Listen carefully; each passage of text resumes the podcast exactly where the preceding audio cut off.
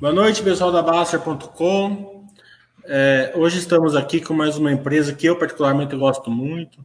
Já fomos aí para Minas Gerais, na sede da empresa, já falamos com a Luciana, que era é a diretora de RIS, né? Hoje, quem está aqui é o André, que ele é o CFO da empresa, né? Então, a empresa está muito bem representada aí pelo, pelo André, né? Quero agradecer muito a Beatriz também por todo o back, o back que ela deu, né? É... André, a Baster, né, ele tem acionista longo prazo, pessoas físicas, né? É... E a Log, ela é uma empresa nova ainda, que o pessoal ainda está conhecendo ela, né? mas ela é uma empresa de longo prazo, ela vai gerar valor assim é, para o investidor, pessoa física no longo prazo. É uma empresa que é, você considera que tem uma governança voltado ao acionista longo prazo? Boa noite, André. As suas palavras iniciais, depois começa com esse gancho que eu dei para você. Boa noite, Mília. Obrigado pelo convite. É uma satisfação grande poder falar junto a vocês e ao, ao teu grupo. É, e principalmente também falar sobre, sobre a Log. Né? Eu não tenho dúvida nenhuma da, dizer, da geração de valor né, que a Log tem a longo prazo. É, eu vejo isso muito no, no, modelo de negócio da companhia, falando um pouco mais sobre a Log em si, né, é uma, diria, uma incorporadora e uma gestora de ativos logísticos, né? ou seja, nós temos uma, uma função, é, principalmente de é, gerar receita em função do aluguel dos galpões né, que são construídos ao longo do, do território nacional. A, a, Log, ela tem uma, o que nós chamamos de uma solução integrada, Milha, ou seja, a gente né, faz toda a prospecção da, da, da, região onde a gente pretende né, subir o nosso galpão, ao mesmo tempo é, a gente compra o terreno, né? E além de comprar o terreno, aprova o projeto, constrói o projeto, né? É, aluga esse galpão e é, vai gerenciando a, a possibilidade de, de uma venda, né? De parte desse galpão para ir fazendo com que isso se, é, seja o ciclo virtuoso, né? Que nós chamamos aqui dentro da companhia.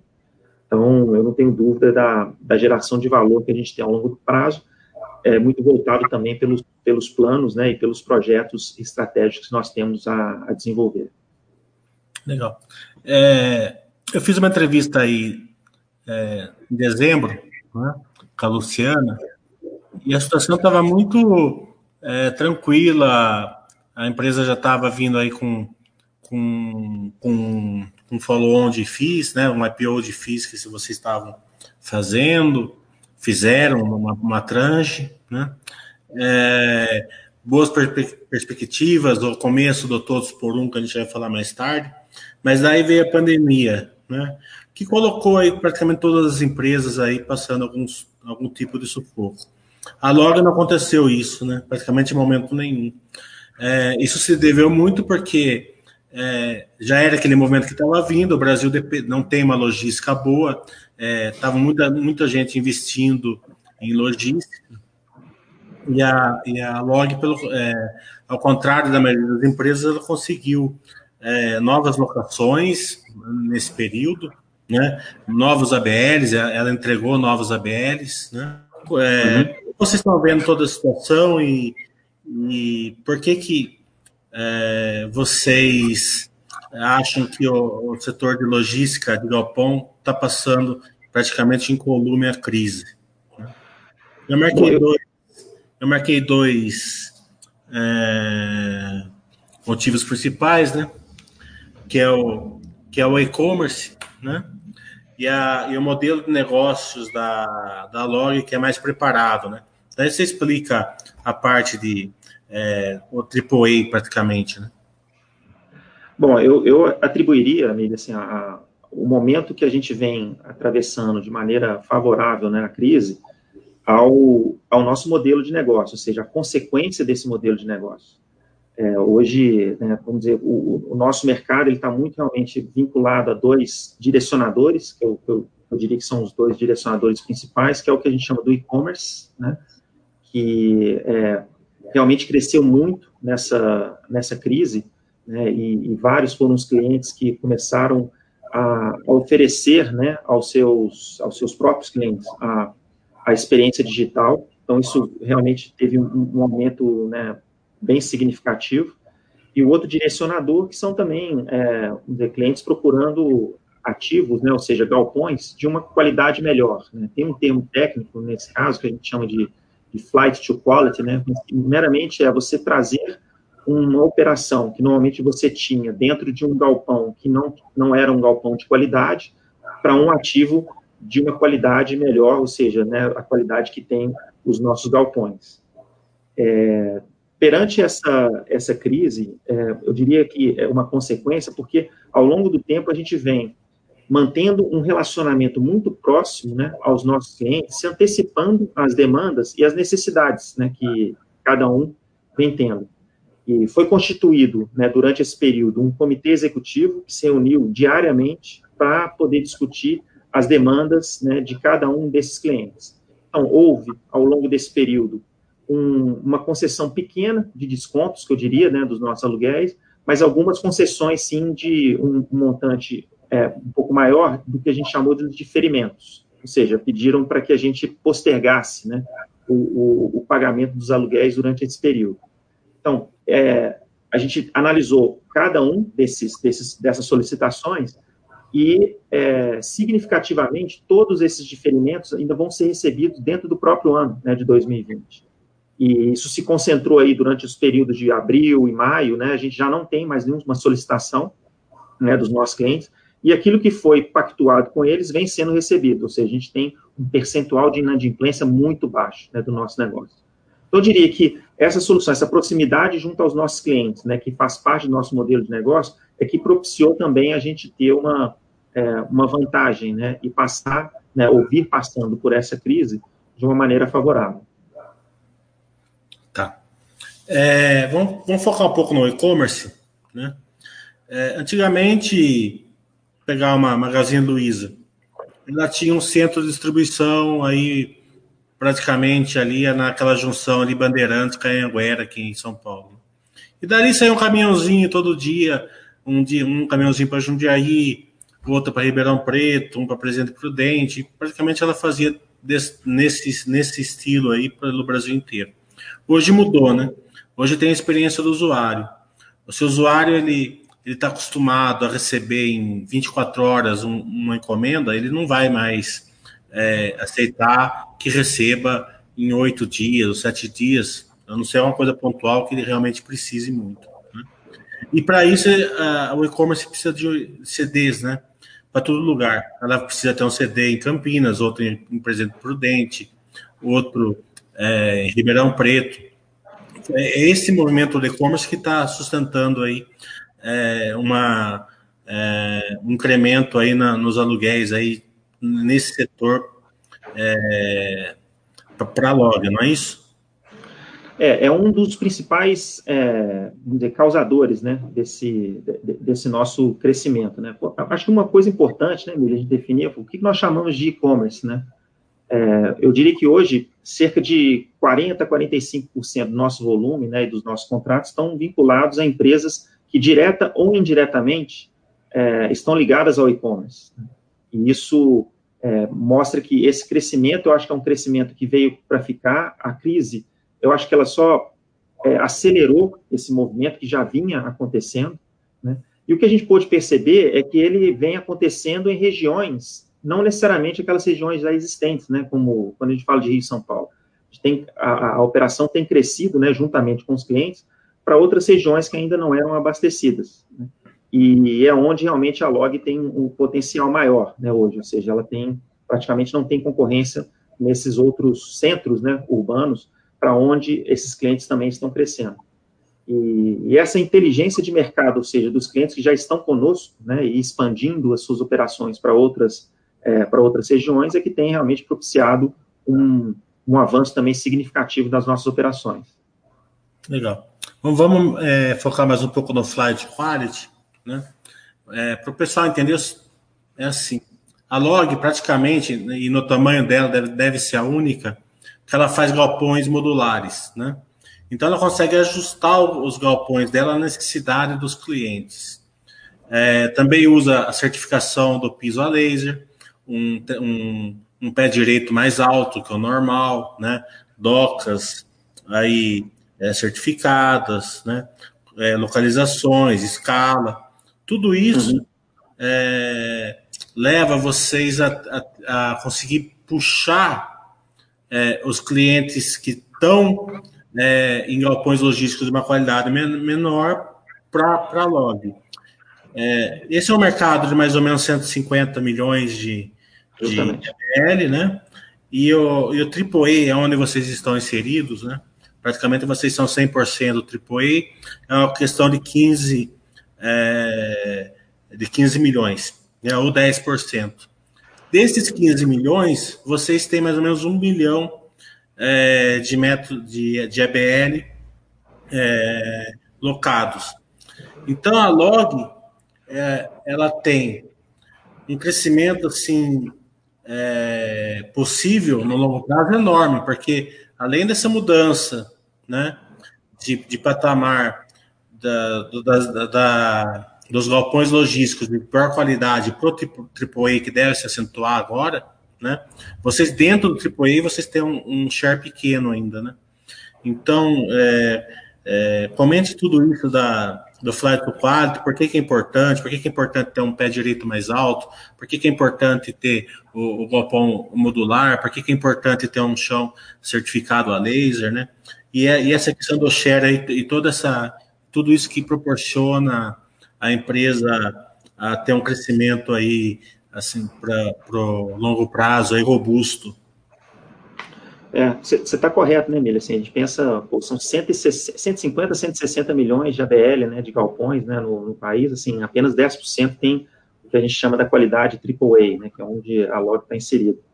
E isso mostra, assim, um potencial mesmo de, de mudança nesse movimento para a gente buscar ativos de melhor qualidade. Quando a gente fala dos ativos da log, é, e eu acho que esse é um, é um, um, ponto muito importante quando a gente faz as visitas, né, junto às nossas operações, o quanto que a gente cada vez mais vai entendendo as necessidades que os próprios clientes a, apresentam para a gente. Então, os galpões modulares, eles significam o seguinte, são, é, a gente tem o que a gente chama lá das, são as naves, né, mas imagina que é um, um, a gente sobe o galpão e a gente pode dividir esse galpão, que normalmente tem entre 40 e 50 mil metros quadrados, em módulos, né, de até mil metros. Então, o, o, o cliente pode é, pegar esse galpão pela metade, pegar uma fatia desse galpão, então você vai colocando ele de acordo com a necessidade que o cliente tem. Então, vários clientes acabam ocupando né, aquele galpão.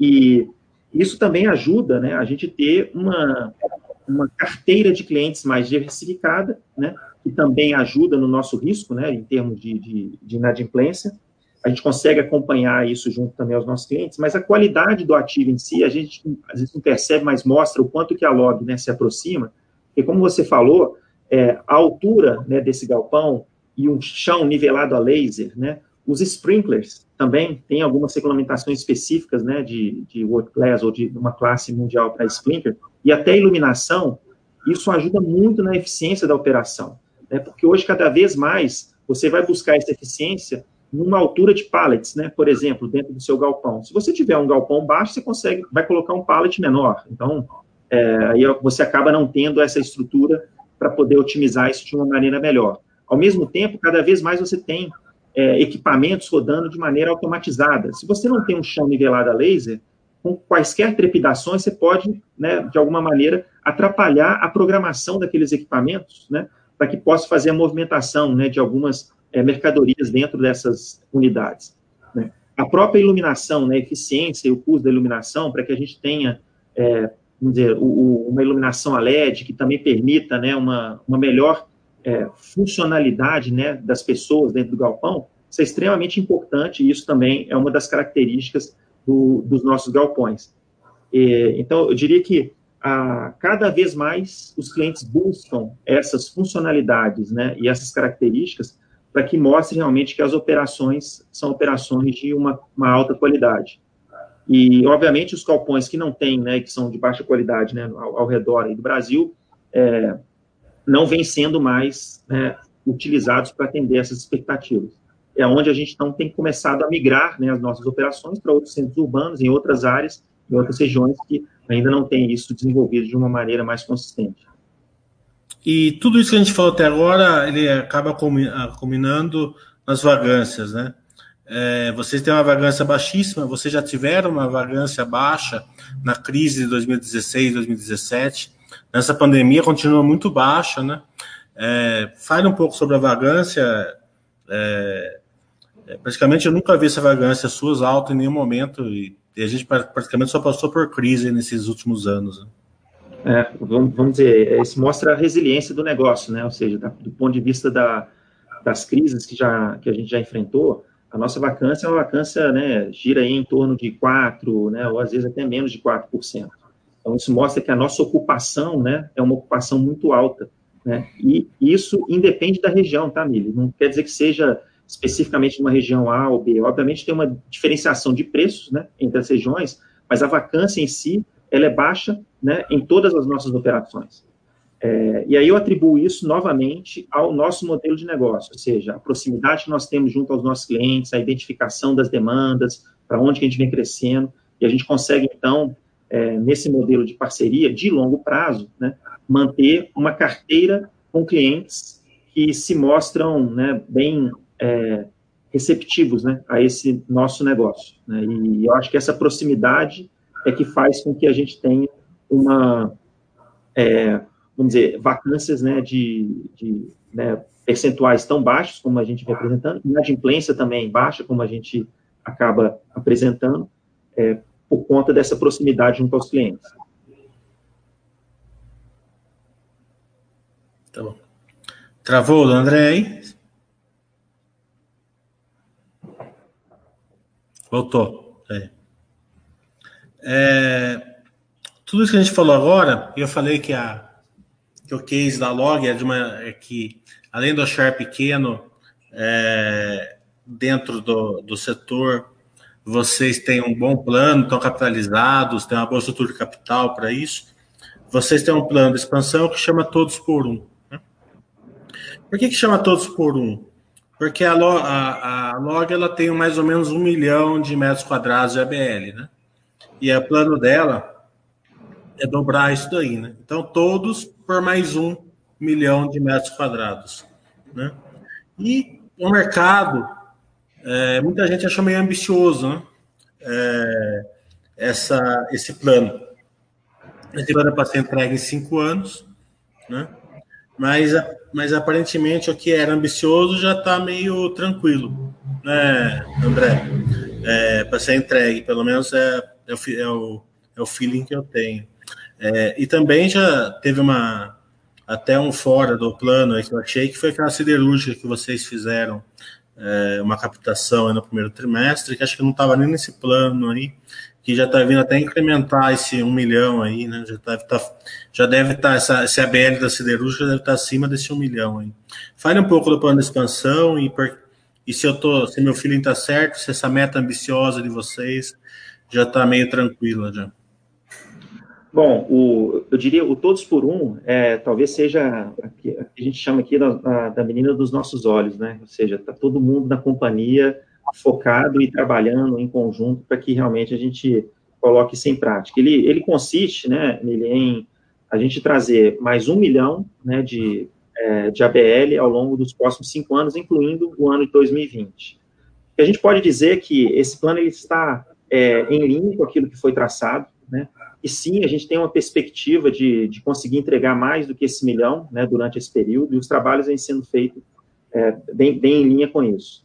É, quando a gente comenta sobre a, a própria expansão né, ao, longo, ao longo desse período, e a carteira de clientes, estava comentando né, com uma, uma cliente, quando a gente fala de uma, de uma siderúrgica, é um cliente que a gente não associa diretamente né, a esse modelo, mas mostra também que a, a, nossa participação hoje, né, dentro do mercado, quando a gente fala, poxa, um milhão perante os 15 milhões, né, de ativos de maior qualidade. E quando a gente fala de 160 milhões ou 150, né, de é, galpões espalhados por aí, eu encaro isso mais como uma enorme oportunidade que a gente tem realmente de crescimento, né, e de mostrar o quanto que a gente pode, é, vamos dizer, acelerar né, o nosso negócio em linha com aquilo que o, o, o mercado vem apresentando. Óbvio, como a gente disse, que o e-commerce tem um papel preponderante, mas esse exemplo que você citou mostra também que tem é, outras perspectivas em outras indústrias que também podem agregar ao nosso portfólio. Né? E a gente vem avaliando isso com, com, muita, com muita frequência, e mais do que isso, a gente vem sendo sondado, né? E recebendo diversas ligações né, de, de empresas que não necessariamente são aquelas que a gente imagina, né? Como sendo as primeiras é, empresas a procurarem né, esse tipo de, de ativo. Legal. É, voltando um pouco na pandemia, eu marquei aqui o grande efeito que teve no balanço da Log foi o difer, diferenciamento de aluguéis, né? Você já uhum. explicou isso daí, né? E uhum. Eu marquei aqui na inadimplência, porque na inadimplência ficou muito baixa, né, pela, na, na pandemia. Então, você também já falou, né? Então, a gente já pode passar esse assunto. Vamos falar um pouco da resiliência do, do, dos inquilinos, né? Uhum. É, que vocês têm, também a diversificação entre inquilinos e entre setores, o que deixa o case mais tranquilo, né? Você tem muita gente, assim, é, muitos cases que é focado é, em um certo setor, setor passa uma crise muito grande e acaba comprometendo o case de outra empresa. Você já não, você já tem um, é, uma diversificação de inquilinos muito grande e entre setores também, o que causa uma certa tranquilidade para vocês, né? É, eu, eu, diria assim que os grandes players de e-commerce, praticamente todos têm algum tipo de operação conosco. E tem né, players que têm entre 5 e 7 né, operações conosco é, espalhados pelo país. É, obviamente, o setor de varejo, né, quando a gente fala, mas também o setor de alimentos, o setor de o farmacêutico, né, são, é, são mais frequentes, né? Mas hoje a gente tem aproximadamente 215 contratos, né, vamos dizer, com, com é, clientes que têm uma, uma, uma, repetição, mas isso mostra a diversidade da, da nossa carteira, né, de, e o nosso portfólio. O, o, o que, eu, que eu diria, né, principalmente, é que é, se um, uma empresa pensa em expandir os seus negócios né, para outros, é, outras regiões, é, certamente eles têm um, um, uma, um contato conosco para que isso possa ser uma, uma realidade a eles. Né? Nas, nas praças onde já tem uma certa saturação né, de, de galpões, sejam eles de maior ou de menor qualidade, obviamente a concorrência é maior, mas quando a gente fala de outras praças, né, que ainda não estão penetradas, né, por esses clientes, assim, a gente tem uma, é, uma aceitação e a gente atua ali praticamente sozinhos, com outro player local, mas assim, praticamente sozinhos com a nossa, é, com o nosso modelo de negócio. Tudo isso se deve às vantagens competitivas, né? Como eu já falei, o AAA, né? As, a, o, o, o, modelo modular que vocês têm, né? Vamos falar um uhum. pouquinho do, do que a gente não falou, a expansão geográfica, né? A expertise que vocês têm em fazer esse, esses galpões e principalmente a governança é, para administrar tudo isso daí é, e casar uma expansão dentro da, da, da estrutura capital de vocês. É, ótimo, assim, como, é, como é importante, né, a gente também ter essa essa capacidade de conseguir se expandir né, para outras regiões. Né? E como que a gente consegue fazer isso? Né? Eu acho que a gente traz no DNA da companhia esse modelo de construção. Né? Dentro do grupo, a gente pode perceber que isso foi algo é, constituído né, é, ao longo dos últimos anos todos. Isso faz com que a gente tenha, então, uma capacidade de subir os nossos ativos com um custo muito competitivo. Né? Então, a gente fala aí entre R$ 1.000 e R$ 1.100 um metro quadrado, a concorrência eu acredito que faça aí por menos de 1.600, 1.800, né? E, então, a padronização dos nossos projetos e, a, e toda essa solução integrada realmente é uma vantagem competitiva muito grande. É, e, e, isso faz com que, então, a gente consiga levar as nossas soluções para diferentes regiões, né, com é, essa competitividade, e que dificilmente, né, concorrentes ou possíveis entrantes né, teriam essa capacidade. Ah, ao mesmo tempo, a gente tem também uma estrutura de governança, nós somos a única empresa listada né, nesse segmento, então a gente tem uma governança é, muito bem estabelecida, é, e isso está muito associado também ao nosso modelo de gestão, né, ou seja, a agilidade e a forma com que as discussões, as decisões são tomadas, isso propicia também uma velocidade grande dentro da, da companhia, para que realmente a gente possa fazer os ajustes necessários que a gente entende, né, dentro do nosso, da nossa rotina ou do dia a dia, sem que isso atrapalhe, né, o nosso, é, o nosso plano. Acho que uma das outras coisas também que a gente vem é, percebendo é que essa eficiência, Miriam, ela não está só vinculada ao custo em si, né, ao próprio prazo. A gente consegue entregar, né, hoje, esses ativos num prazo menor do que a gente vinha entregando antes, né? Ou seja, cada vez mais a gente vai se apropriando dessa nossa eficiência, dessa nossa padronização, para que isso, então, se reverta mais rapidamente, né? Numa entrega, né, do, do, do espaço seja para o cliente começar a operar e seja também a gente começar a receber, né? Porque a gente ainda não tem um modelo de negócio que a gente consiga receber o, o aluguel antes da gente entregar a operação. Mas então, o, o, quanto mais rápido a gente conseguir entregar com essa com a qualidade que a gente vem entregando, é mais rápido também a gente começa a iniciar o nosso ciclo de receita. E o cliente também passa a ter a operação dele é, é performando. Legal. É,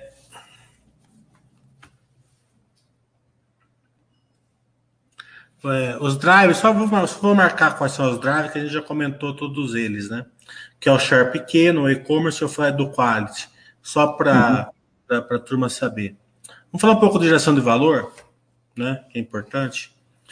É, a, a log, ela tem é, uma autorização para vender um bilhão de reais, né? É, no, no, no FII, que é da log mesmo. Né? É, desse 1 bilhão, ela já vendeu 160 milhões. Né? Ele, o André ele veio com a notícia agora que uma próxima tranche, mais ou menos 160 milhões, já está para sair também. Né? Esse gráfico que está na tela aí, ele vai mostrar o que, que, esse, o que, que essa passagem, essa venda de de galpão logístico da Log, né? Ela vende um percentual de alguns galpões logísticos para esse fundo imobiliário, né? Ela constrói um cap rate de 12, 13, né? E passa é, para o FI com, um cap rate menor aí, né? É, isso, isso gera é, uma, uma geração de valor que é muito difícil das pessoas compreender, mas que esse gráfico aí o André vai explicar, é, é, todo esse processo que é, você consegue construir no cap rate maior, passa para o fim no cap rate menor e faz que uma obra às vezes se transforme em quatro, né? É, deixa eu tentar é, pontuar um pouquinho. Quando a gente fala sobre é, essas estruturas, né, Mili, a gente está falando da forma com que a gente gera o financiamento da nossa operação, né? Ou seja, a estrutura de funding é o financiamento da nossa operação. E normalmente a gente tem três tipos, né, vinculadas a esse a essa estrutura de financiamento. A gente pode é, é, é, é fazer um, um, vamos dizer, um follow-on da nossa ação, né, do nosso papel em bolsa. Né? A gente pode cap captar dívida, né, ou seja, né, pedir um empréstimo, ou a gente pode é, efetuar essa, o que a gente chama da nossa reciclagem de ativos, que é isso que você mencionou. E essas três, é, vamos dizer, formas, a gente está avaliando constantemente para saber qual delas é a mais apropriada para o momento do nosso negócio e muito também do momento da economia. Né? A gente fazer o, o, o é, ler o cenário para que a gente tome a melhor decisão. Quando a gente fala de reciclagem né, desses ativos, é, é, é o, o, que a gente imagina, a gente já tem nessa né, aprovação, como você falou, né? De é, o seu, som, cortou, volta um pouco. É, não, é, tá, não tá bom, não. Vamos esperar voltar à normalidade, senão o pessoal não vai entender direito. Não vai entender. Só, só, me avisa quando tiver, então. Agora tá bom. Agora tá bom? Tá. É. Bom, eu vinha falando, então, sobre essas três é, formas né, de financiamento, a estrutura de financiamento da companhia. Ou através, vamos dizer, de um, um follow emissão né, do nosso papel né, da nossa ação, ou através de uma captação de dívida, ou através dessa reciclagem de ativos, que então, seja para qualquer uma delas, Emília, a gente está sempre avaliando. É uma das coisas que, a qualquer momento, a gente pode ter uma, uma, uma decisão vinculada a isso. Né? E isso vai depender, obviamente, da, do nosso momento, né? ou seja, de necessidade de, é, de capital, e principalmente também do momento da economia, para a gente saber né, se é mais, é, mais apropriado a gente né, efetuar uma dívida ou se é mais é, apropriado a gente reciclar um ativo. O que eu digo é que essa reciclagem de ativos, eu acho que é onde a gente gera mais valor, né? Porque a gente, é, como, como, a gente tem uma solução integrada, a gente vai prospectar um, um terreno, né? Compra esse terreno, desenvolve o ativo e passa a gerenciar esse ativo. Ao vendermos, né? É uma parte desse ativo, vamos dizer sempre parte, né? A, a, a companhia ela não tem o interesse de vender um, o, o ativo inteiro, ela continua, né? Como sócio desse ativo dentro do nosso fundo de investimento é, isso é, mostra, primeiro, o nosso compromisso, né, e, obviamente, continuar gerando valor né, dentro desse, desse ativo, e mostra também a nossa capacidade né, de é, expandir no, as nossas operações e de continuar gerando né, essa receita, esse valor. Então, é, o, esse gráfico né, que, tá, que a gente mostra na página, talvez ele tenha alguns conceitos um pouco mais técnicos né, para o pessoal é, entender, mas é, vamos dizer, a, o, o, valor né, desse ativo, né, ou seja, o valor de mercado desse ativo, quando a gente efetua a venda, uma vez ele já é construído, né, e com o potencial de geração de receita, esse valor cresce, né? Então, porque é o que propicia a nossa venda. Então, daquele valor que nós é, construímos, né, e que a gente acabou, e, e a da compra do terreno, depois que ele está construído, isso gera né, um, um, um, valor potencial né, de, de, venda muito maior, que é isso que a gente coloca aí em torno de essas quatro vezes. E isso pode gerar um, uma, uma divisão né, desse ativo da maneira com que a gente entende que é mais apropriada. Né? A gente, como disse, no ano passado fizemos uma emissão aí no fundo de 160 milhões, e a tendência é que a gente tenha, né, gradativamente, esses, é, a gente chama de, de trenches, né, ou seja, essas, é, essas vendas acontecendo é, de acordo com a evolução do nosso, do nosso projeto, né, do nosso Todos por Um. É, realmente, eu acho que é onde a gente tem uma geração de valor grande. Então, em resumo, assim, seja para essa reciclagem, que eu acho que é onde realmente a gente gera mais valor, onde tem realmente uma, uma visão muito mais é, positiva sobre esse modelo de negócio. Agora, seja também para a dívida ou uma, um, um follow-on né, do nosso papel, é, a gente está avaliando isso com, com frequência para entender qual é o melhor momento para cada uma delas. Legal. Só para o pessoal, assim, é, foi muito boa a sua explicação, por sinal, você conseguiu passar, né? Uhum. Só para pôr um pouco de contexto aí, é mais ou menos como as pessoas antigas faziam. Faziam quatro casas, vendiam uma parte, é, alugava o que ficou, e com o dinheiro que eles venderam, construía mais quatro e ia, ia assim, né? Então, uhum. eu, eu acho que é o principal modelo de geração de valor que vocês têm. Vocês fazem muito bem também a parte de. Fizeram muito bem a parte de follow-on, é, fizeram muito bem também, a, sempre quando vocês buscaram dívida. Eu até marquei que a dívida de vocês hoje é CDI mais 1%, né? É, é muito boa, né? É muito, ba muito baixa. Uhum. Ô, ô, Tiago, coloca o outro gráfico, por favor.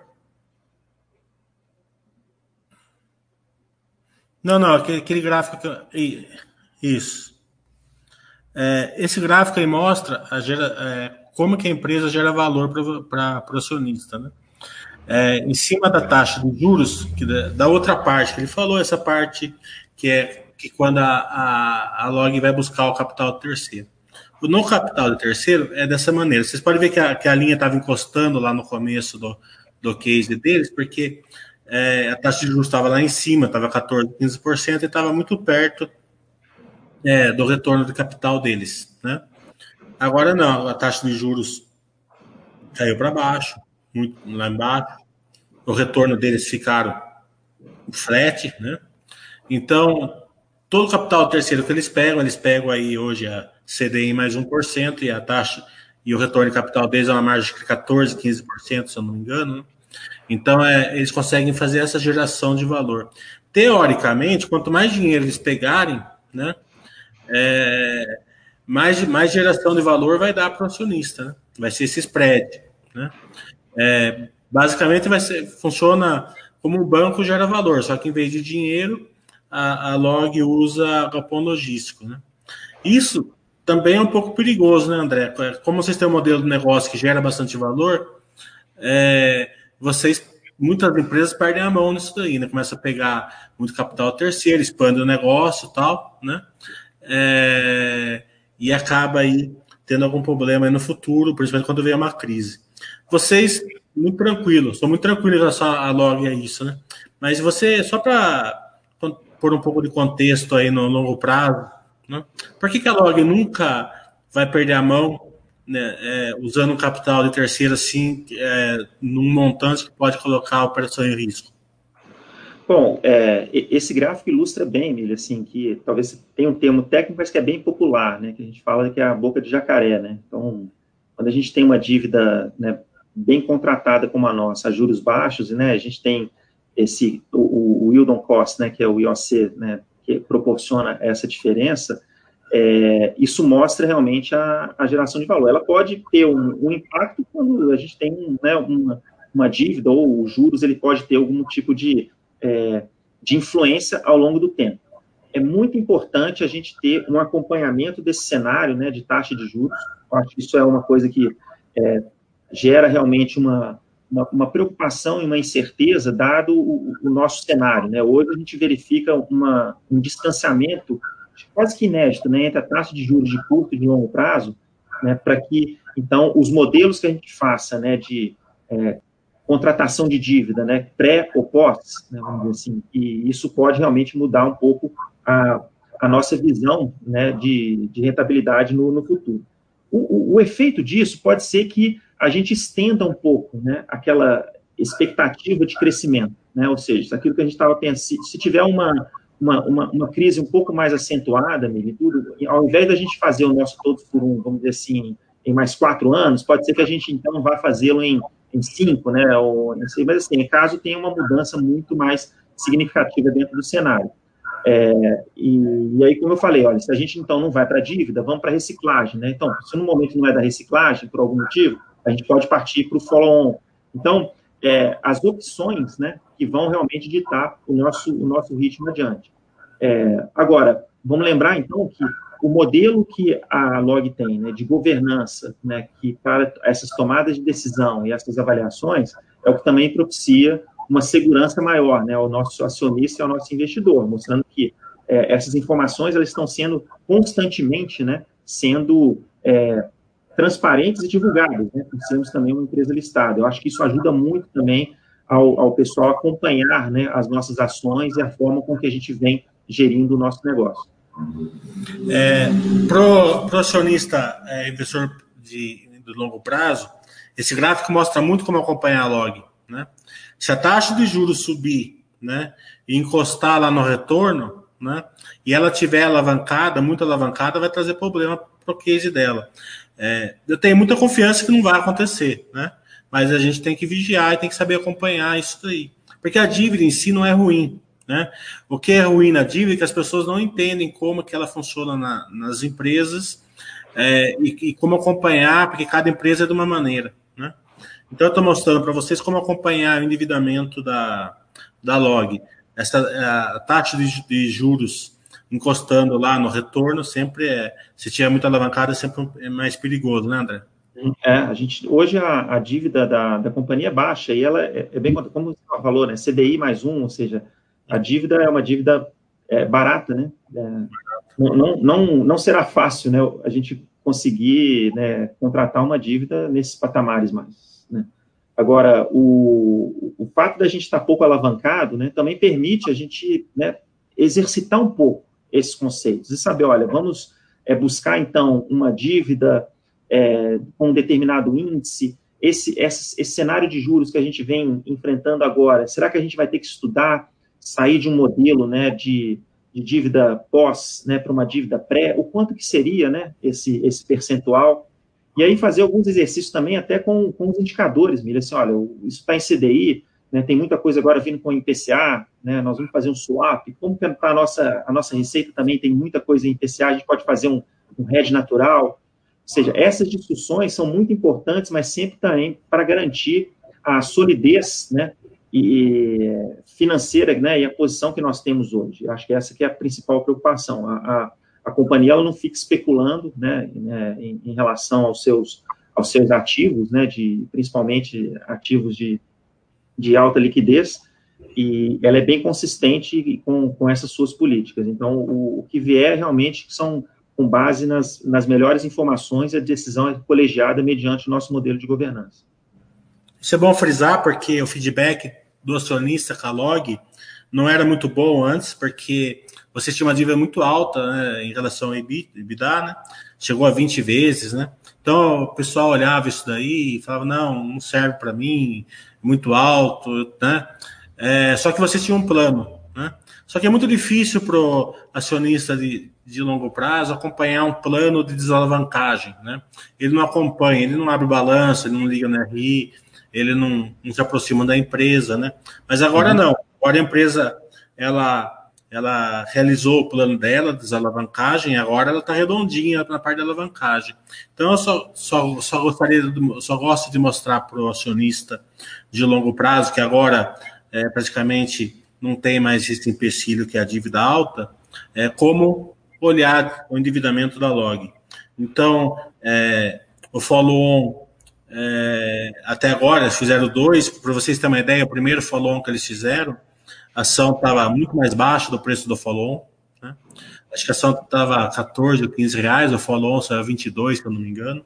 O controlador exerceu toda a parte dele, né? Então você vê um controlador exercendo é, é, toda a parte que ele podia, né? Em preço 30, 40% acima da bolsa, mostra como o controlador confia na empresa. O segundo follow já estava no preço mais adequado, foi Todo uhum. acionista praticamente acompanhou, e a Log ela conseguiu é, gerar valor aí para o acionista nessa questão do follow-on. Na questão dos empréstimos do, do, do, capital terceiro, a gente, por esse gráfico, dá para perceber a geração da que Log consegue fazer com a, a, o capital terceiro. E com a parte da geração do FI, né, aquele outro gráfico que a gente olhou também, mostra que eles estão conseguindo gerar valor da, da, da, outra maneira. Então, as três, os três tipos de funding aí acessíveis, mais acessíveis à Log, ela consegue gerar valor para o acionista. Né? O, uhum. o Tiago, coloca o outro gráfico, por favor.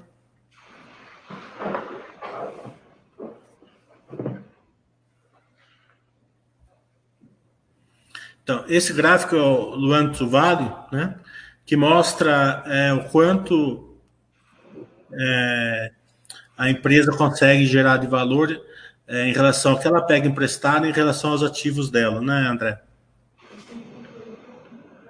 É, justamente, como que a gente faz o nosso, é, vamos dizer, o modelo né, que nós temos aqui de, é, como que a gente mede né, o, o nosso valor né, entre, dentro de uma linha de tempo, né?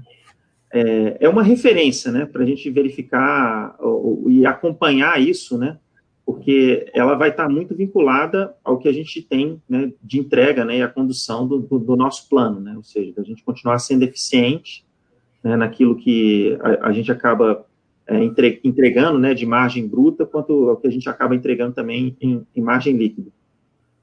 É, vamos dizer, explorar né, esses números, eu acho que isso também tem uma, uma, é, uma, necessidade mesmo de acompanhamento dos números, né, para que a gente possa verificar isso dentro da, dentro da linha do tempo. Né? Você vê quanto que isso agora ela, é, ela abriu né, dentro, da nossa, dentro da nossa proposta de valor. Legal. O André, é, eu, eu fiz uma, uma, só uma atualização, lembrando para o pessoal da Basta que a, que, a, que o case, né, a, as grandes é, vantagens competitivas, os drivers, os riscos, né? Falar pouquinho de risco também. O risco basicamente é, é economia, né? Emprego, renda, né? E por aí vai. É, tá, lá, tá lá na página da Log na Baster, a gente não vai entrar tudo nisso de novo, que já está feito lá. Já, eu já fiz com a Luciana de uma maneira temporal, justamente para a gente não precisar ficar voltando nisso. Então, André, você quer falar mais alguma coisa antes da gente passar para perguntas e respostas? Bom, eu acho que a gente cobriu, né, praticamente o, to, todos esses pontos, né, Emílio? Eu também estava olhando aqui algumas anotações, né, da gente verificar, assim, olha, o, a gente passando por esse momento, né, de, de crise, como que o negócio foi resiliente, acho que principalmente o, o modelo de negócio da Log, eu acho que é o mais interessante da gente conseguir é passar isso para o pessoal, né, ou seja, essa solução integrada, né, de, de negócio que nós temos, que vai desde a da identificação da demanda, que vem muito dessa inteligência de mercado junto aos nossos clientes e, ao mesmo tempo, também né, entendendo o movimento que acaba sendo executado pelo próprio mercado e prospecção de terreno, compra de terreno, subir o projeto, né, construir o galpão e gerir esse galpão. Todo esse modelo acaba gerando um, um valor grande também à medida que a gente também passa a, a vender parte né, desses ativos que já foram constituídos. É, eu, eu, imagino assim a Log, né, uma possibilidade de crescimento muito grande ao longo dos próximos anos, né? Eu imagino a gente tendo um, é, dois dígitos de crescimento, né, e, e buscando realmente atuar em praças é, além dessas que já estão abastecidas hoje, mas atuar realmente em todas as regiões do país é, próximos aos centros urbanos. Eu acho que esse que é o nosso grande é, o nosso grande objetivo, né, o que a gente vem perseguindo. E a gente está chegando lá. Só uma coisa que faltou. É, quando eu fui em dezembro, vocês tinham mais ou menos 30% do Land Bank aí para todos por um comprados, né? Isso daí, é, como que está agora? Já avançou mais? Já... Avançou. Hoje eu diria que a gente tem aí entre 50% e 60% desses todos por um. Né? Tá, é, já, vamos dizer, adquiridos, né? Então, esse... novos que vocês não estavam antes ou, ou ainda continua, é novos estados que vocês estão hoje, né? Novas regiões. Também novas tem estados, né? Mas assim, a gente tem, tem operações, novas operações em lugares que nós já estávamos presentes, né? E tem novas regiões sendo desenvolvidas. Assim, isso hoje não tem uma região que a gente não tem um projeto, né? É, no mínimo sendo iniciado, vamos dizer assim, né? Em todas as, as regiões do país. Então, isso é, a, a expansão vem sendo bem consistente com essa diversidade geográfica. Legal.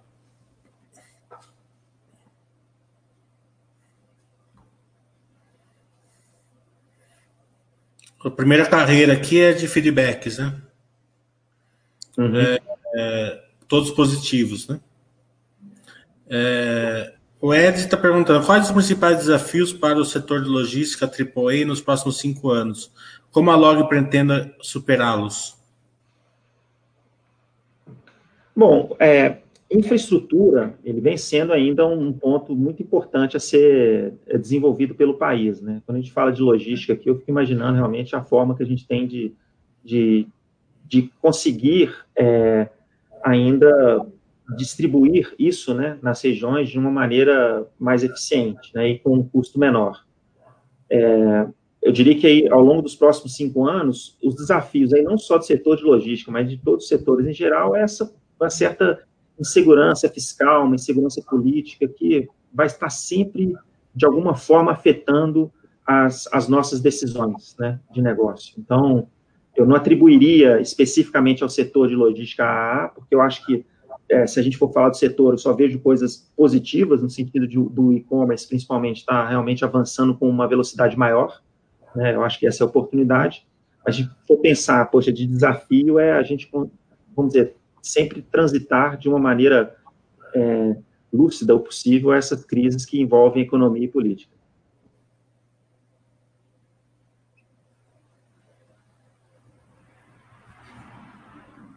Deu uma travadinha no seu e agora?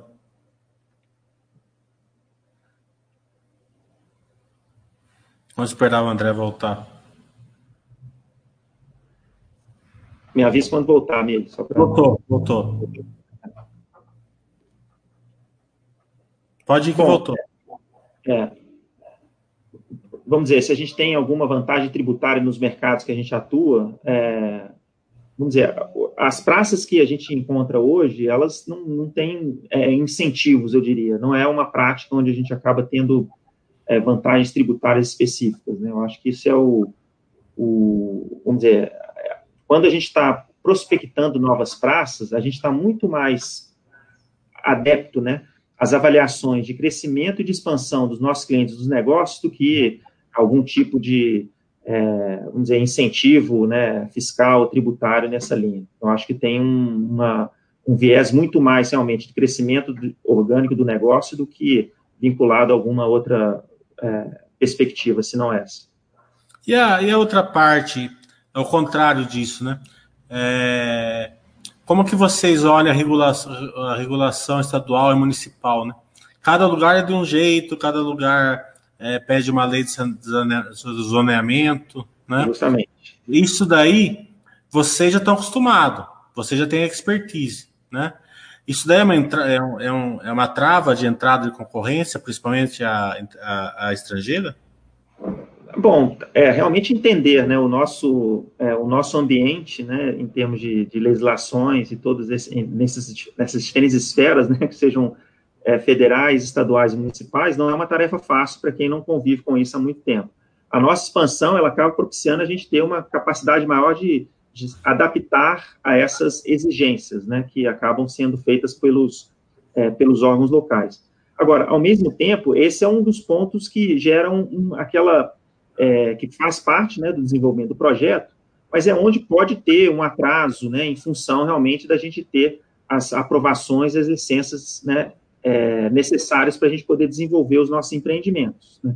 Então, o, se a gente fosse pensar realmente onde é, é, e é onde não depende necessariamente da gente, né? Porque quando a gente está falando lá de fazer, de construir a obra ou de buscar os nossos os nossos clientes, a gente tem uma eficiência muito grande. Aquilo que não depende de, do, do, nosso time, que pode realmente ser, é, acabar atrasando, né, por conta dos, dos órgãos locais, né, de, é, principalmente dos municípios, isso pode realmente trazer um, um, determinado atraso. Mas cada vez mais a gente tem sido é, mais eficiente nisso também, porque como a gente se expande para diferentes praças, a gente vai pegando experiências dessas praças para poder também fazer parte do nosso do nosso expertise. O Ramé está perguntando quer fazer uma que ele quer uma parte mais contábil, para acompanhar a evolução do investimento dele em, em log, é, vocês concordam que a métrica é o FFO, né, crescente? É. Como a log não deprecia, o FFO fica um pouco mais parecido com o lucro líquido? Eu prefiro é. também acompanhar pelo FFO, né, que a gente chama FFO. Né? Acho que essa é a melhor maneira da gente avaliar. Agora, tem, tem também os outros indicadores né, que acabam tendo um, a repercussão. Pô, é muito importante a gente, obviamente, é, avaliar o crescimento da receita, né? A gente também ter o acompanhar o modelo de gestão da companhia, que a gente consegue mais ser mais eficiente, é, eficiente no SG&A, é, ou seja, a gente ter é, isso em linhas, né, para que também não fique muito só lá no, na última linha, né, vamos dizer assim. Mas o FFO é, assim, a, a forma com que a gente tem hoje, vamos dizer, pelo menos no mercado, né, sendo mais reconhecido. Ele, ele, quer dizer, ele quer também falar se vocês têm algum lugar que ele pode acompanhar a evolução do FFO é, sobre o share. Né? Tem algum lugar que ele pode olhar isso no balanço de vocês? Bom, eu, eu, preciso, eu preciso avaliar melhor se tem essa informação específica que ele está perguntando, se isso, coloca, se isso a gente abre dentro das nossas demonstrações financeiras nesse nível de detalhe. É, mas certamente eu posso responder ao, ao Mohamed em, em, seguida, né, para que a gente é, e passe para ele, né, essas informações de maneira com que ele possa fazer o acompanhamento em seguida. Mohamed, se tem isso. Não, nem precisa, André. O Mohamed ele é um ele é uma pessoa muito estudiosa lá na Baster, né? Ele é um advogado de, de Brasília e São Paulo, ele fica na, na, na, é. ponte aérea aí. Ele manda um e-mail para vocês, você responde com calma. Tá ele tá, já está acostumado nisso daí. Ah farei questão dele. É, ele, ele manda. É mais específica a dúvida dele mesmo, não tem. Ah. Não tem... Paizão está perguntando, obrigado a Log por ter participado da live aqui na Baster e trazendo valor, é um outro feedback. O Salvador está falando, ano passado a Log expandiu um galpão em Goiânia, projeto ADD1. Quando a companhia constrói seus galpões, ele já destina uma área para expansão no futuro? É, vamos dizer, cada projeto tem uma característica específica, então né, pode ter sido aprovado aquele um projeto específico, mas talvez a área tenha uma, uma metragem um pouco maior. Né? É, então, a expansão, ela provavelmente se dará com a aquisição de um novo terreno. Tá? Então, o, o projeto a gente procura ser mais efetivo em cima daquele que a gente já, já vem constituindo. O, o que eu acho que é interessante até de comentar é que quando a gente já começa a desenvolver os nossos projetos, ao longo do, do desenvolvimento, a gente já vai criando né, a, a ocupação, né, ou seja, a gente já vai identificando os clientes. Né, e já no, no, ato que a gente começa a desenvolver, já tem um percentual dessa área alocada, e quando a gente encerra né, essa construção, também a gente já tem um percentual mais alto ainda né, de, de locação. E aí isso faz com que a gente garanta que o período de maturidade, ou seja, depois de 12 meses que esse ativo né, foi, foi construído, a gente tem aqueles percentuais lá de ocupação que a gente mencionou no início da nossa conversa, né, bem altos, né, isso perante todas as regiões do país, não é uma região específica, a gente tem uma ocupação alta. A Luciana comentou comigo também na, na, no outro vídeo que eu fiz, que vocês, têm, vocês começam assim, em tranches, né, normalmente. Vocês fazem um galpão de 40 mil, daí quando está quase alugando, você já faz mais um, faz mais um.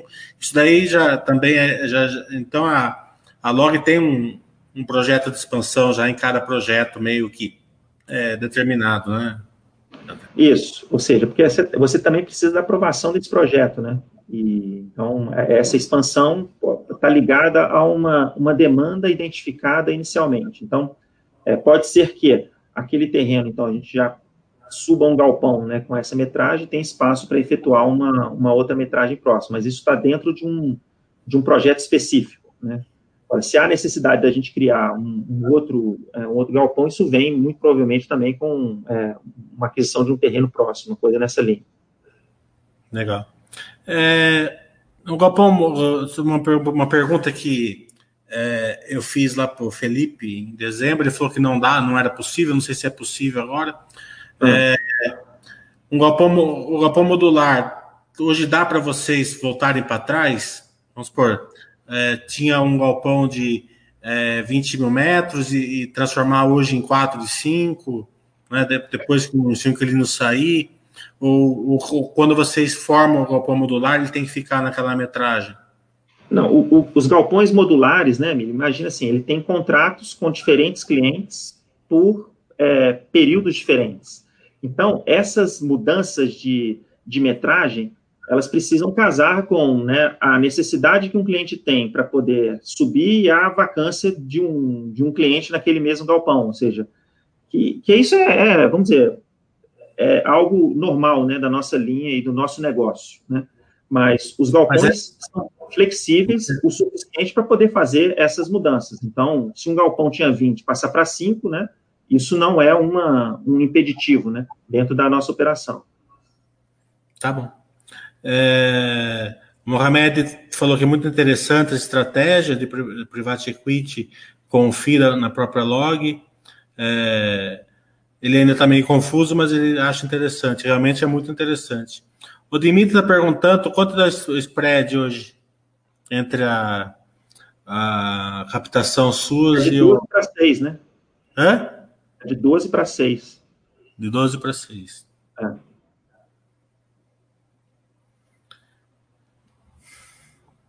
Mohamed está falando também, acha importante acompanhar o spread entre a taxa de juros da dívida e o retorno dos aluguéis. Isso.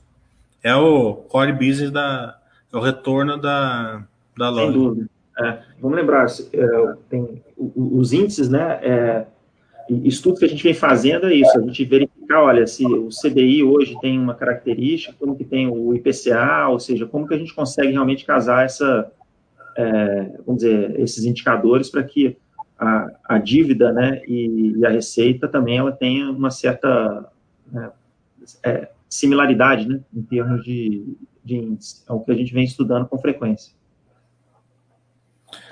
O Mohamed está continuando. A log é um spread business. Com certeza, que nem banco. Né?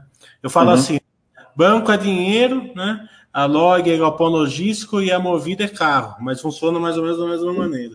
Uhum. A Movida é a localiza aí de Minas. É, follow em Private Kit pelo FII ajuda, ajuda, nesse equilíbrio. São três maneiras de gerar valor, né? Eles conseguiram até agora gerar valor nas, nos, nos, das três maneiras como eu expliquei. É, é equity, dívida e reciclagem de ativos. É o que a gente usa é, sumariamente, né? Assim. O EBIT está falando quais os valores no eixo Y desse gráfico no IOC versus custo da dívida. Foi o que a gente mencionou, né? Acho que lá ele apresenta isso de forma, de forma explícita lá, né? O yield on cost e o custo da dívida, né? A gente tem ali é, percentualmente, né? Como que a gente apresenta ele. Isso depende do, do movimento do tempo também, né? Depende do custo da dívida, do que se tem hoje. O Rep está dando feedback positivo. O Dimitri está perguntando como conseguir captar em CDI mais um, como está a taxa atual se for captar novamente. É, CDI mais um foi um momento específico, né, do, e, a, e a oportunidade. Hoje, essa taxa, ela sobe, é, vamos dizer, até com, com a turbulência de mercado. Não acho que consiga nada menos do que é, um, um, CDI mais 4, 5, dependendo do que a gente hoje tem de é, relacionamento junto às instituições financeiras. Essa, essa dívida né, de CDI mais um realmente é uma dívida muito, muito atrativa para a gente. É, as construtoras hoje estão conseguindo o CDI mais dois, aquele CRI lá é autopagante, né? É, Conforme... é incentivado, né? é, né? pode, pode ter uma possibilidade. Não é, vocês não têm esse acesso a essa linha, né? Não, é, vamos dizer, aí depende do prazo, né, que você quer colocar, né, Vamos dizer, se você está querendo colocar isso com qual liquidez, né? Você está querendo colocar com a liquidez de, é, vamos dizer, o quanto você quer resgatar, se isso vai ter algum tipo de, é, vamos dizer, qual, qual é o cenário que você está prevendo que você vai ficar com, com essa dívida? Depende do prazo. Né? A gente tem uma, a, a, a, gente tem uma irmã, né, vamos dizer assim, a, a MRV, a gente conversa muito com eles também, para entender quais são a, as condições que vêm sendo atribuídas a eles, né? Por mais que a gente seja hoje uma instituição totalmente separada, né? A gente vem fazendo essas consultas e benchmarks e tendo realmente algumas é, é, boas conversas para identificar quais seriam as melhores condições de captação hoje. O viajante está perguntando quais os principais concorrentes. FIIs são preocupantes ou podem ser considerados parceiros? Não, eu diria assim, os principais concorrentes hoje, eles são mais locais, tá? É, viajando, vamos dizer, para as praças que a gente vem, né, expandindo, aparece um ou outro é, player local.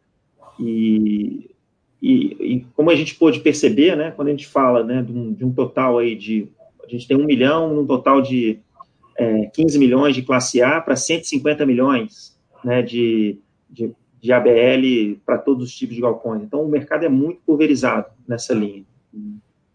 E eu diria que os FIIs, eles, eu, eu, diria que eles são mais parceiros do que preocupantes, porque eu acho que é isso que dá mais visibilidade para o setor, eu acho que é isso que dá mais atratividade né, para a gente poder mostrar o quanto que esses tipos né, de, de ativos hoje podem ter uma, é, uma penetração né, maior dentro dos investidores, junto aos investidores e uma liquidez que pode propiciar um, um giro maior né, de conhecimento dessa atividade.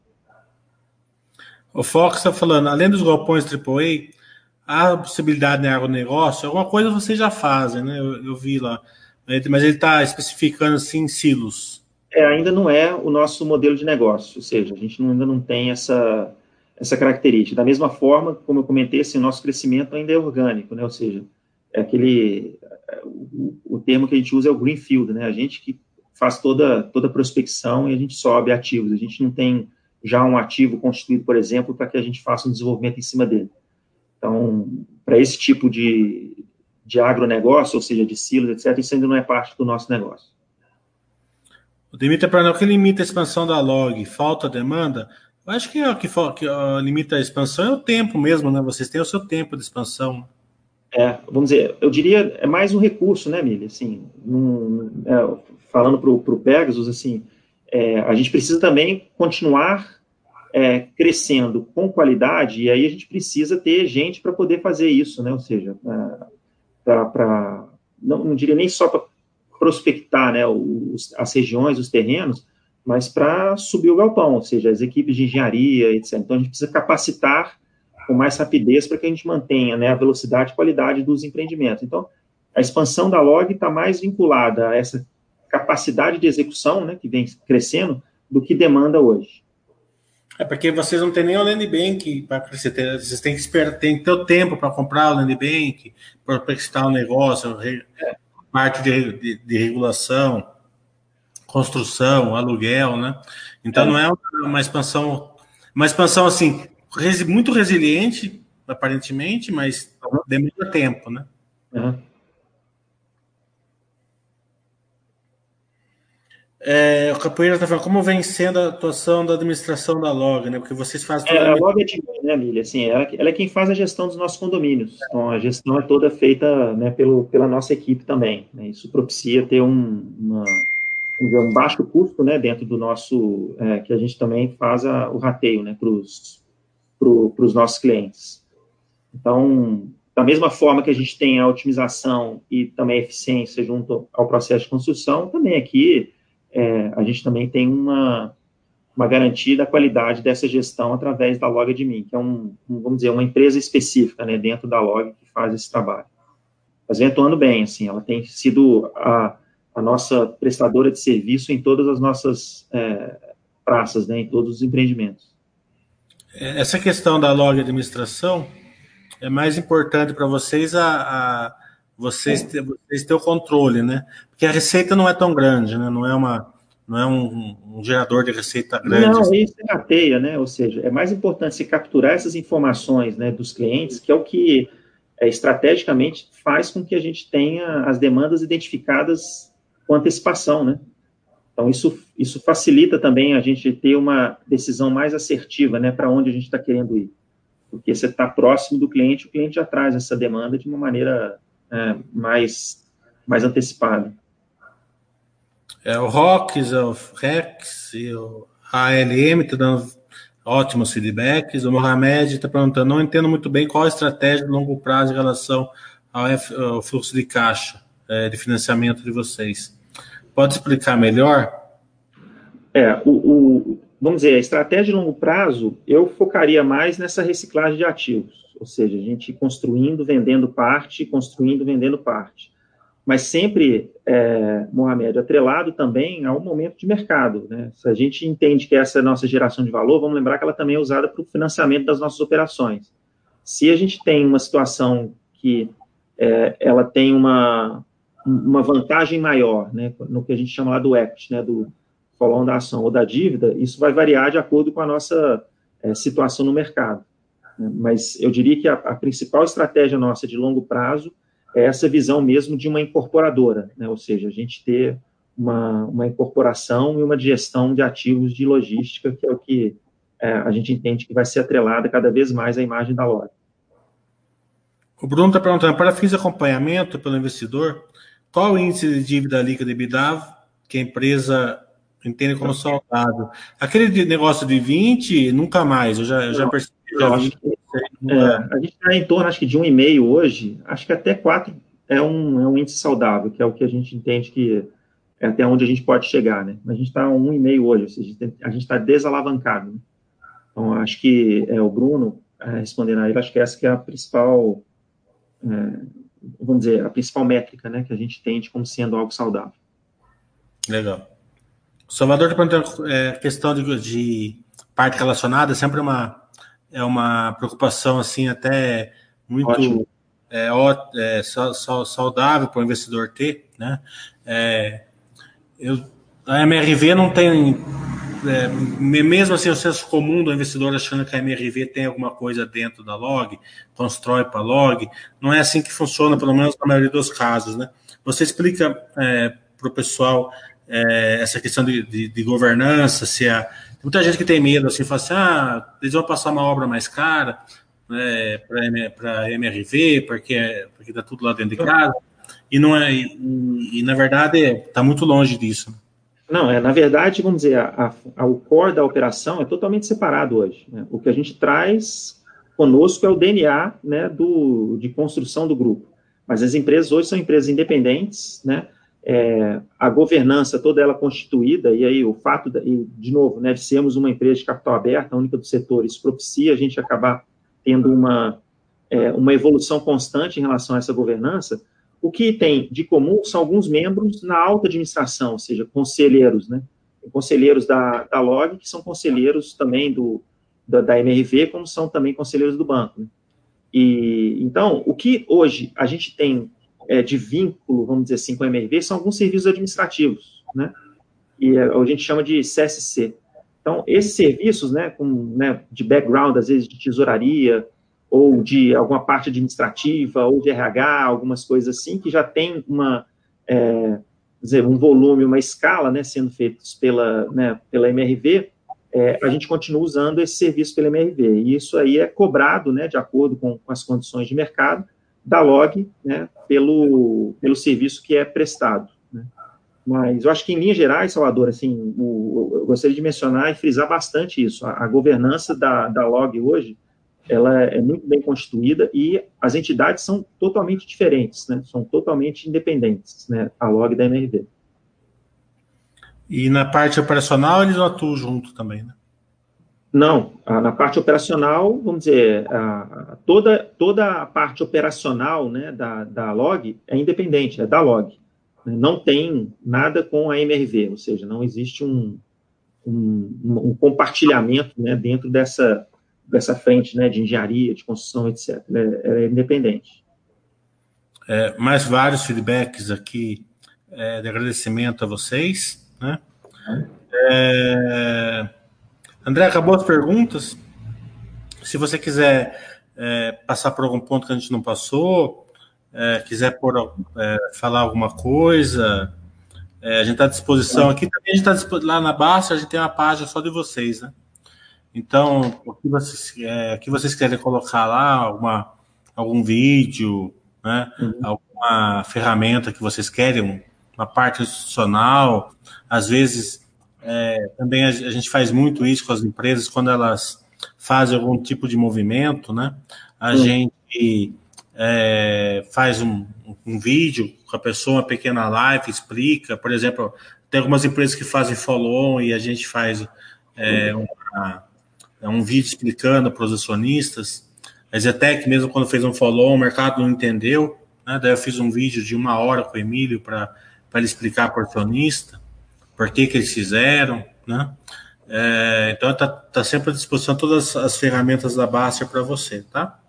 tá. Então, tá. Bom, Emílio, primeiro eu gostaria de agradecer o, o convite, a oportunidade e me colocar realmente à disposição eu, eu gostaria até de convidar né, o, o pessoal a, a conhecer, né, talvez com um pouco mais de detalhe, a, a log, assim, as informações que constam no nosso, é, no nosso site de RI. Lá tem muita informação, é muito rico que a gente acaba apresentando por lá. Né? É, os calls de resultado, pessoal, também explicam muito, sabe, do nosso negócio. Acho que esse é um, um aspecto muito positivo também de como que a gente traz a, a nossa é, a visão do que nós temos de modelo, de, de, de aonde nós queremos chegar. Então, é, isso fica gravado lá no, no, no, nosso site. Então, pegar os últimos dois ou três, eu acho que isso também é, facilita né, esse entendimento. E é, nos colocar realmente à disposição, caso tenha alguma necessidade de informação adicional e, e queiram conversar conosco sobre é, como que a gente vem atuando, é, também a gente está tá à disposição. Obrigado é, para a Log. A Log é uma empresa muito querida por mim, viu? É, a gente não questão nem, nenhuma de compra, nem de venda, não é, não é esse o intuito, uhum. mas é, a Log tem uma preocupação muito grande em explicar o case, resultados, dúvidas, né? Porque como ela é a única do setor que tem capital aberto, né, não é FI, né? é, porque tem as concorrentes deles praticamente são FIIs. Né? Uhum. É, praticamente é um case assim que o pessoal não está acostumado, né? Porque o FII tem várias limitações que a log não tem, né? É, a log pode crescer, o FII não pode, uhum. não sei que for por captação, né? Então, mesmo estando no mesmo setor, eles interagem de uma maneira diferente. Então, obrigado, André. Um abraço para a Luciana, para todo o pessoal aí da Log. E até uma próxima oportunidade. Tá bom. Obrigado, Mili. Agradeço a você e a todo o time aí da Baxter também. Tchau. Um grande prazer.